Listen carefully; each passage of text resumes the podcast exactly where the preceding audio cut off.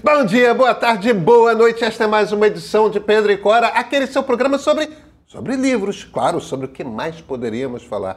Pedro e Cora, como vocês sabem, toda terça-feira, toda quinta-feira, nem toda quinta-feira. Toda terça-feira, toda quinta, quase, quase, quase toda quinta-feira, no canal de YouTube do Meio ou na sua plataforma favorita de podcasts. Eu sou Pedro Doria, ao meu lado está minha queridíssima amiga Cora Rony. Vamos falar sobre livros, Cora? Vamos. Então vamos falar sobre livros, sobre livros eletrônicos, sobre livros didáticos e sobre livros que duram. Vem.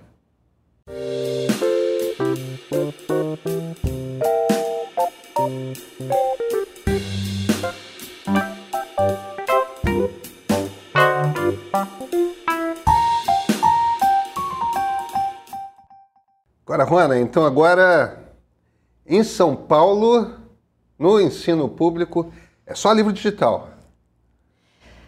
Seria. Quase. É, se não fosse uma gritaria louca. Quase. Olha, eu, eu primeiro eu vou dar um alô para todo mundo, porque eu estava viajando, faltei.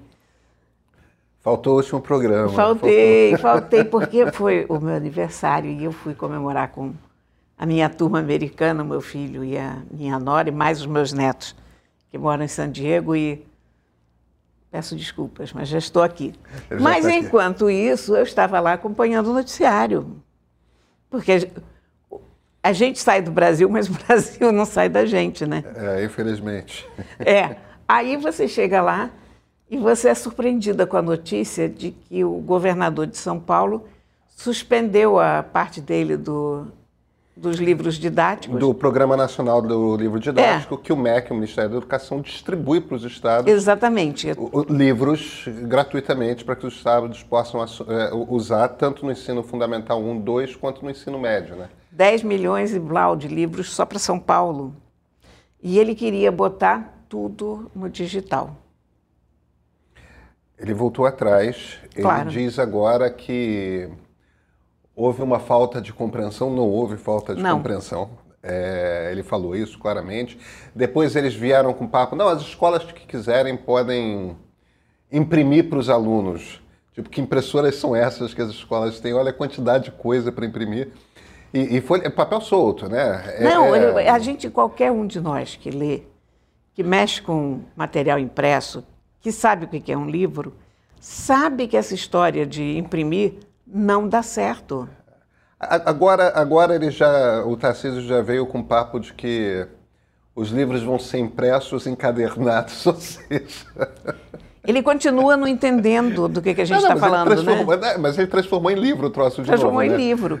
É. Mas olha, mas pode ser que na cabeça torta dele esteja aquelas, aquelas encadernações de casa de xerox. Com, espiral. Com espiral. É, Cora, veja, o, o, o problema é o seguinte: voltou a ser livro, voltou a ser impresso, mesmo que seja uma cara de apostila, mesmo que seja. E o governo de São Paulo decidiu arcar com uma conta que o governo federal pagaria. Devem estar com muito dinheiro, deve Não. estar tranquila a coisa. Tá tudo certo. Agora, eu acho que vale a pena a gente ter uma conversa sobre isso, porque, por absurda que seja a, a decisão do governo Tarcísio num, num rompante, eu tenho a impressão que houve uma certa má vontade com a ideia do, do livro digital, que, embora não seja talvez recomendada que essa transição seja feita de sopetão, eu, eu acho que existe um debate para ser tido a respeito do modelo de livro didático, da ideia de digitalização, digitalização de livro e, e, e, a maneira como você faz ensino, tudo mais. Quer dizer, eu acho que tem uma conversa mais complexa para a gente ter sobre isso, sabe? Acho que sim também.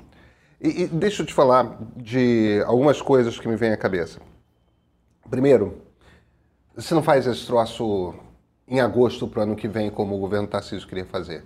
É, é um troço que você precisa botar um bando de gente numa sala e estudar como é que foi feito em outros lugares. Tem questões como, por exemplo, a Suécia é um país que chegou a adotar livro digital para a escola, voltou atrás. Tem que ir lá descobrir por que, que eles é, por que, que eles adotaram, o que, que eles acham que deu errado para eles voltarem atrás. Tem, tem, tem muita coisa aí para estudar. Agora, tudo isso posto, tem uma outra questão que é equipamento para as crianças. As, as crianças vão ter equipamento digital para ler livro eletrônico? Essa é uma questão que não é uma questão irrelevante. Eles, eles responderam da forma mais bizarra. Ah, não, a gente vai pegar os, os equipamentos da Receita Federal, da alfândega e... Tá, tudo bem, você combinou com a Receita? É, exatamente, combinaram com os russos. Sabem que equipamentos são esses? É, não, pois é, não... não e, e, e você vai ter... Você vai, imagina, distribuir um bando de equipamento que cada um vai ter um equipamento diferente, com uma tela de um tamanho diferente, com fabricantes diferentes, como é que você vai dar suporte técnico para isso, né? É... Olha, essa é uma das ideias de Jerico, mais de Jerico não, é, não, dos não, últimos tempos. Tipo, eu, eu, não sou contra distribuir equipamento eletrônico ou digital para crianças de escola pública, não. não acho que é bastante não. decente a ideia, acho que é bastante razoável a ideia, mas você tem que ter algum tipo de uniformização, porque esses equipamentos vão dar defeito. Você tem que ter um, uma, um contrato para consertar, para trocar tela que arranha, para como é que como é que você a criança tem que ter esse equipamento até o final? Como é que você oferece internet para essas crianças? Elas vão ter internet na escola? E é lá que elas vão fazer a atualização? Porque nem sempre tem internet em casa, né? Também nem sempre tem internet na escola. Não, eu sei disso, mas tem que ter. Se você vai digitalizar, tem que ter. Olha aqui, é tão absurdo por todos os lados. Porque o, o que me irrita muito nisso é o seguinte: é que cada vez que uma besta quadrada dá uma declaração dessas e propõe uma ação precipitada dessas, atrasa a discussão e não sei quanto tempo, porque é claro, é claro. porque você cria um, uma predisposição contra, porque é tão absurdo, é tão estapafúrdio que todo mundo grita não, livro digital não. Agora... É, o, é o grito que você tem que ter quando a questão se impõe como foi imposta, mas não é. Agora, deixa né? eu te falar uma coisa que eu tive, eu tive uma eu tive duas experiências de educação nos Estados Unidos que eu acho que vale é, abordar, porque as duas foram no, no, Vale do Silício, que no evidentemente é exatamente. É, um, um, já adulto, é, já nesse século, pós-graduação na Universidade de Stanford, Agora, outra, na minha adolescência, década de 1980, é, no ensino médio, é, no, no, antigo segundo grau, hoje ensino médio, os americanos chamam de high school, né? E a minha escola lá era uma escola pública, a escola pública de Palo Alto, tudo mais, tal. tem dois high schools em, públicos em Palo Alto, e quase todas as crianças, tipo, os, os filhos do Steve Jobs iam para a escola pública.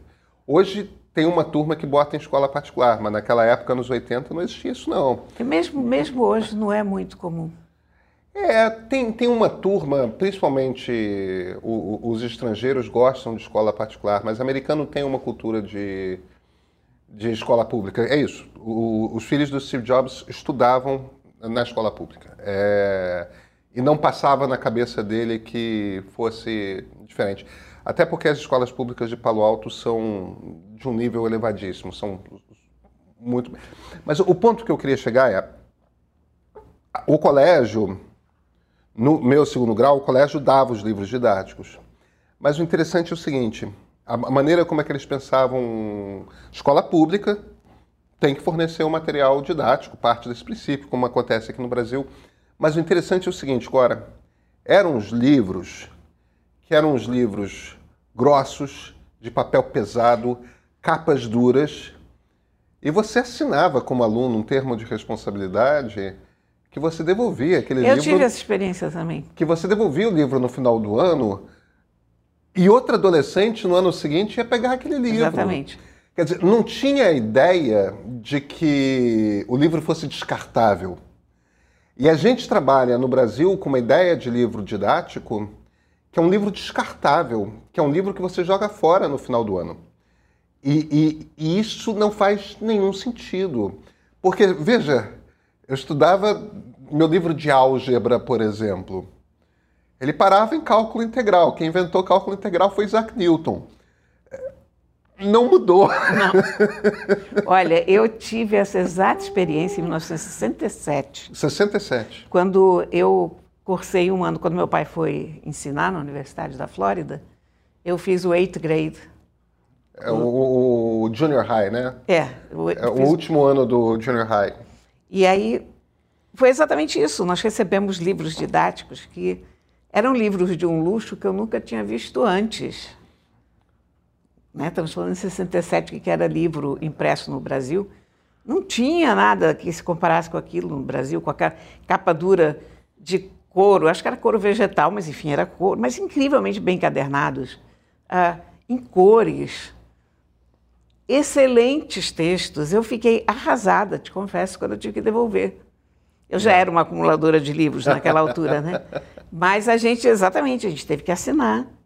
E a gente tinha que tomar o máximo de cuidado com o livro para não amassar, não molhar, enfim.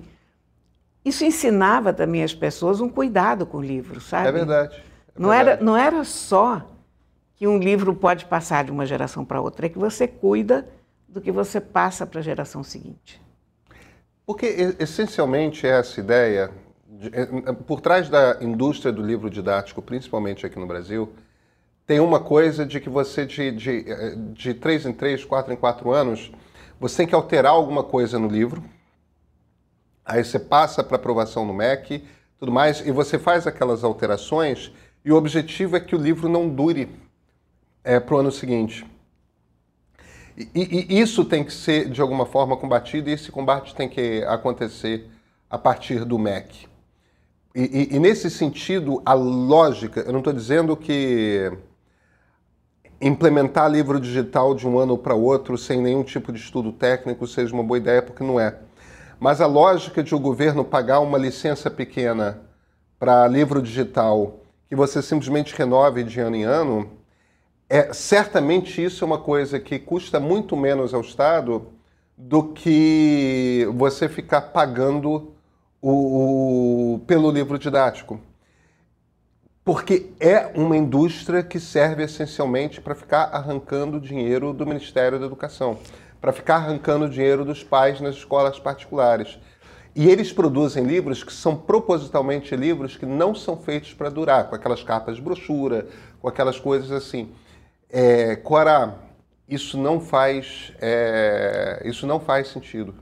Isso tem, quer dizer, argumenta-se também, e é verdade, que os editores estão super dependentes desse PLND, porque isso sustenta, de uma certa maneira, toda a operação do livro no Brasil. Mas eu discordo disso. Eu acho que esse descarte de livro é péssimo. Ah, você encontra outras maneiras de subsidiar é. a indústria. Se chegamos à conclusão de que precisamos subsidiar a indústria do, do livro, podemos chegar a, a, a essa conclusão. Aí você encontra uma maneira Porque, de subsidiar. Se você, né? se você subsidia a indústria do automóvel. Não, não, eu acho mas, perfeitamente razoável a ideia mas de... Eu, eu, eu discordo muito desse desperdício, sabe? E eu discordo da lição que isso passa para as crianças de que livro é uma coisa para jogar fora. É. Que livro é um troço descartável. Agora, deixa eu te falar do da coisa do livro didático quando eu estava na universidade, em, em, em, Stanford. Novamente, livros muito bem acabados, mas, você tinha que comprar o livro. Era uma coisa. Agora, na livraria da universidade, que tinha todos os livros de todos os cursos, e você ia lá e são livros. Tinha livro. Eu, eu, o, o curso que eu fiz na universidade, na faculdade de Direito, é, eu fiz dois cursos. Um que não tinha livro, que era um curso do Larry Lessig, é, é sobre. Ele agora tá, é, não, não, um gênio. Que agora está em Harvard, é, mas era uma coisa sobre direito digital tudo mais. E o outro curso que eu fiz foi um curso sobre a primeira emenda. Apenas sobre a primeira emenda, que é a coisa da liberdade de. E, e com foco na liberdade de expressão, né? Liberdade de expressão e liberdade de imprensa, que não é o único, é um dos focos da primeira emenda. E, e, esse era um livro que. um livro super luxuoso, que era um livro de 150 dólares. Os livros eram muito caros. Né? Não, muito caro o livro. É... Claro que 150 dólares para um americano não é a mesma coisa que 150 dólares para um brasileiro, Mas ainda assim, agora, o, o, argumento que eles usavam na escola de direito é o seguinte: não, mas esse é um livro que você, sendo advogado, porque ele não é um livro sobre. É, não é um livro didático. Ele é, é um referência. livro de jurisprudência. É. Então, o, o, o argumento que, que, que, são todos os principais casos que foram levados à Suprema Corte relacionados à liberdade de expressão liberdade de imprensa, comentados. Aí tem o caso inteiro, tem os votos de cada um dos ministros, do, do, dos, é, dos juízes da Suprema Corte, né? E aí comentários de juristas sobre o voto, qual o impacto, isso aquilo. Quer dizer, o argumento que eles usam é: isso aqui é um livro que você vai ter na estante do seu escritório de advocacia, porque. Agora, na livraria, que tem todos os livros e tudo mais, você, como aluno, também podia botar quaisquer livros à venda. E aí, o mesmo livro que você podia comprar novo por 150 dólares, você podia comprar usado por uma faixa de 50 a 100 dólares, dependendo do estado do livro. Quer dizer, a própria livraria da universidade oferece um, um, um, um, sebo em que você. os alunos têm esse hábito. Alguns livros eles escolhem ficar, e outros livros eles põem à venda, ganham um, uma. É, o, o, livro todo. A, a livraria da universidade não ganha dinheiro com essa revenda, né? É, tipo, eles vão depositando na conta do aluno, que o aluno tem uma conta na livraria da universidade, eles vão depositando o dinheiro que é feito. E aí eles estavam começando com uma discussão que era o seguinte: tem livros que têm de mudar. Não é o caso de um livro sobre jurisprudência da primeira, da, primeira emenda. Isso, os casos que aconteceram já aconteceram. Agora, livro de anatomia, isso é uma, uma discussão que eles estavam tendo lá, da, da escola de medicina. Livro de anatomia não muda todo ano, mas muda com frequência, porque você pega coisa relacionada a cérebro, por exemplo, está se descobrindo muita coisa sobre o funcionamento do cérebro. Olha, livro, li, livros de saúde, em geral, mudam. É, saúde é. pública, uh, urbanismo certamente muda, tem uma quantidade de de ciências que mudam. Agora, tem um outro aspecto nessa coisa do, do livro em São Paulo, que, é, aliás, é um aspecto que me preocupa mais do que a burrice perpetrada lá, que é questão ideológica. Porque é evidente que o que está por trás dessa decisão não é livro impresso ou livro digital. É, não queremos os livros do MEC do PT. Exatamente. Sendo que os livros que serão distribuídos esse ano não são do PT, do MEC do PT, são os livros do MEC, do bolsonarismo ainda. E, e, e Quer dizer, um desconhe... primeiro é um desconhecimento do processo editorial, não, né? Não existe o livro do MEC do PT, né? Não. Quer não... dizer, até a gente pode dizer que você quer discutir o conteúdo.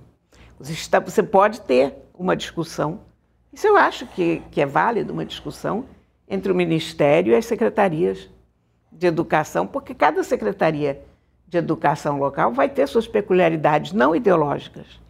Mas você ter o mesmo livro didático em Porto Alegre em Manaus, de alguma maneira me soa complicado. Eu acho que você tem realidades geográficas diferentes uh, diferentes necessidades, inclusive de conhecimento.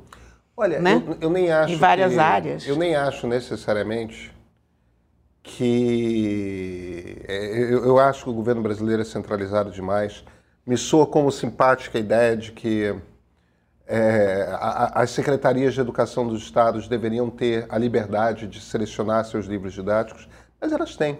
Tanto que tanto que a Secretaria de Educação do governo do Estado de São Paulo está dizendo: não, a gente vai escolher os nossos. Você tem as diretrizes do MEC, que são diretrizes bastante razoáveis e que são amplas o suficiente para que você possa escolher. Você tem os livros ali que são aprovados. É, me parece. A escolha me parece razoável. Eu não acho absurda a ideia do livro digital. Essa coisa. Eles lá na universidade ótimo. em que eu estudei estavam pensando em anatomia talvez faça sentido você ter uma coisa digital. Primeiro porque as imagens têm melhor qualidade e depois porque aí você vai fazendo upgrade do livro, conforme o novo conhecimento entra. Mas o livro de direito não é. é... Eu acho, olha, eu, eu acho ótimo ter livro digital nas escolas como um complemento. Porque eu acho que o livro físico, ele ensina mais do que o conteúdo dele. Ele ensina um gesto civilizatório.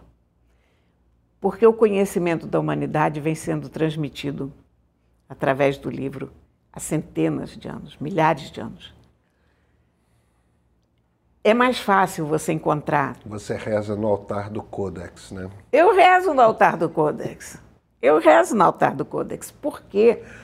Eu codex, acho... codex é o, o termo, que, o técnico que a gente usa para isso que a gente chama de um livro com capa costurada, tudo mais. É...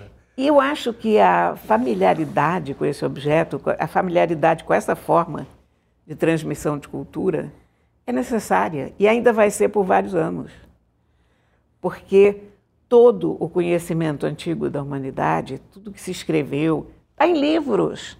Você não pode, de repente, criar uma geração que não sabe como abrir aquilo, que tem medo, que não sabe o que é um índice, que não sabe procurar uma coisa dentro de um livro. Você pode transmitir por livros digitais o conteúdo do livro. Ok. Mas é mais fácil, muitas vezes, você procurar o conteúdo no livro de papel do que no livro Procurar, não sei não. Acho não, mas o mecanismo encontrar... de busca, o mecanismo de busca não, é mas sabe, olha aqui, vou te dar como exemplo. É o livro desse programa, é o, o livro do clima, da Greta Thunberg. Esse livro foi feito para jovens, embora eu recomende aos adultos também. Você vai encontrar coisas aqui, chuva no Sahel. Você de repente encontra coisas aqui que você não vai encontrar se você for numa busca digital. Se você não estiver pensando necessariamente. A, coisa do. Como é que fala? Browsing. É, browsing. É, é, como é que fala em português? É, folhear. Que pergunta estúpida, muito obrigado. folhear. É, o, o, folhear de forma não direcionada. Né? Exatamente, né? isso te traz um conhecimento. Você às vezes não precisa ler o livro inteiro, você folheou um livro e você sabe o conteúdo dele, você sabe que esse assunto está dentro de um livro. Digamos, descobrimos que Chuva no Sahel está dentro desse livro.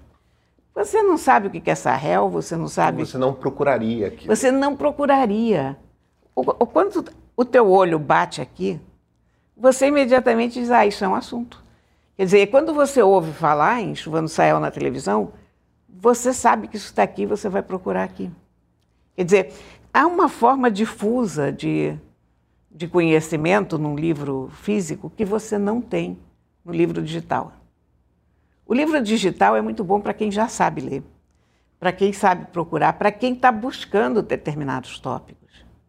Mas esse conhecimento abrangente que você pega abrindo um livro, isso você só consegue com livro. E olha, esse eu ainda não encontrei substituição. Realmente não, eu uso computador meu Deus do céu, já nem vou dizer desde quando, porque pega mal. Eu acho que eu tive. Eu trouxe aqui uma vez, lembra aquele livro digital que, que era um produto enorme, bizarro? Então, eu não tenho nenhum preconceito contra. Não, e nós dois somos leitores de Kindle, né? Eu leio nós Kindle. muito Kindle, né? Agora, esse é o típico livro que, ó, você vai ler no Kindle, vai, mas a, a experiência que você tem aqui é incomparavelmente melhor e mais profunda. Cora, eu, eu fiz a brincadeira, você reza no altar do Codex com um, um evidente tom de ironia, mas eu não tenho do que discordar de nenhum dos seus argumentos. Você está certo. Né? É. Então, é preciso que a pessoa seja muito tosca para propor isso. É. é preciso não saber o que é um livro, é preciso não saber o que é didática, é preciso não saber o que é ensino, é preciso não saber o que é cultura e civilização para fazer uma proposta dessa. O que talvez não seja surpreendente vindo de alguém que pareceu querer se distanciar do bolsonarismo, mas nas últimas semanas se reaproximou com toda a estupidez e virulência, né, na coisa de dar apoio ao massacre da polícia. Alguém que saiu do bolsonarismo, o que, que é. você quer? Porque, olha, você entrar no bolsonarismo não é por acaso. É. Não, tem gente que saiu rápido. Tem gente que em momento algum saiu. É. Clara, Greta Thunberg. Então, olha aqui. É um livrão. Pois é, o comentário que eu estava fazendo para você é o seguinte: essa moça acho que já deve ter escrito mais páginas é, é, é, num único livro do que eu em todos os oito livros que eu escrevi. Não, ela não escreveu esse livro. Tá bom. Ela organizou esse livro. Fico mais aliviado. É. E é uma, uma coisa que todos nós precisamos e ela fez. Ela faz introduções aos vários temas e, e são sempre as introduções que a gente imagina muito muito ativistas e mas olha muito centradas. E aí vem um imenso painel de. Deve ter, sei lá, uma centena de colaboradores aqui. Cada, cada tema é discutido, escrito, por especialistas da área. Então você, você vai abrindo ele ao acaso. Mas é uma enciclopédia. É uma né? enciclopédia. Na verdade, ele não é nem um livro para você começar a ler do começo ao fim. Ele é um livro para você abrir e ler tópicos. E os tópicos são curtos, sabe? Aqui, por exemplo, tem um, um tópico que eu. Porque eu andei pensando muito nisso quando eu tive agora nos Estados Unidos, que é o custo do consumismo. Então você, você abre aqui, foi escrito por uma moça chamada Annie Laurie, e olha, você leva o quê? Três minutos para ler isso aqui.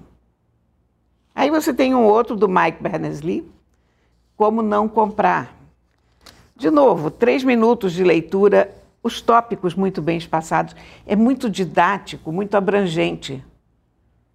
Então você percebe que a questão do clima não é uma questão de um problema ou outro problema, é um coletivo de problemas, é uma teia de problemas. E eu sinto dizer, não é um livro otimista, porque não pode ser.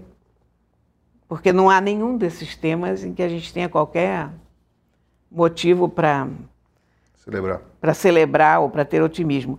Mas o livro está extraordinariamente bem feito.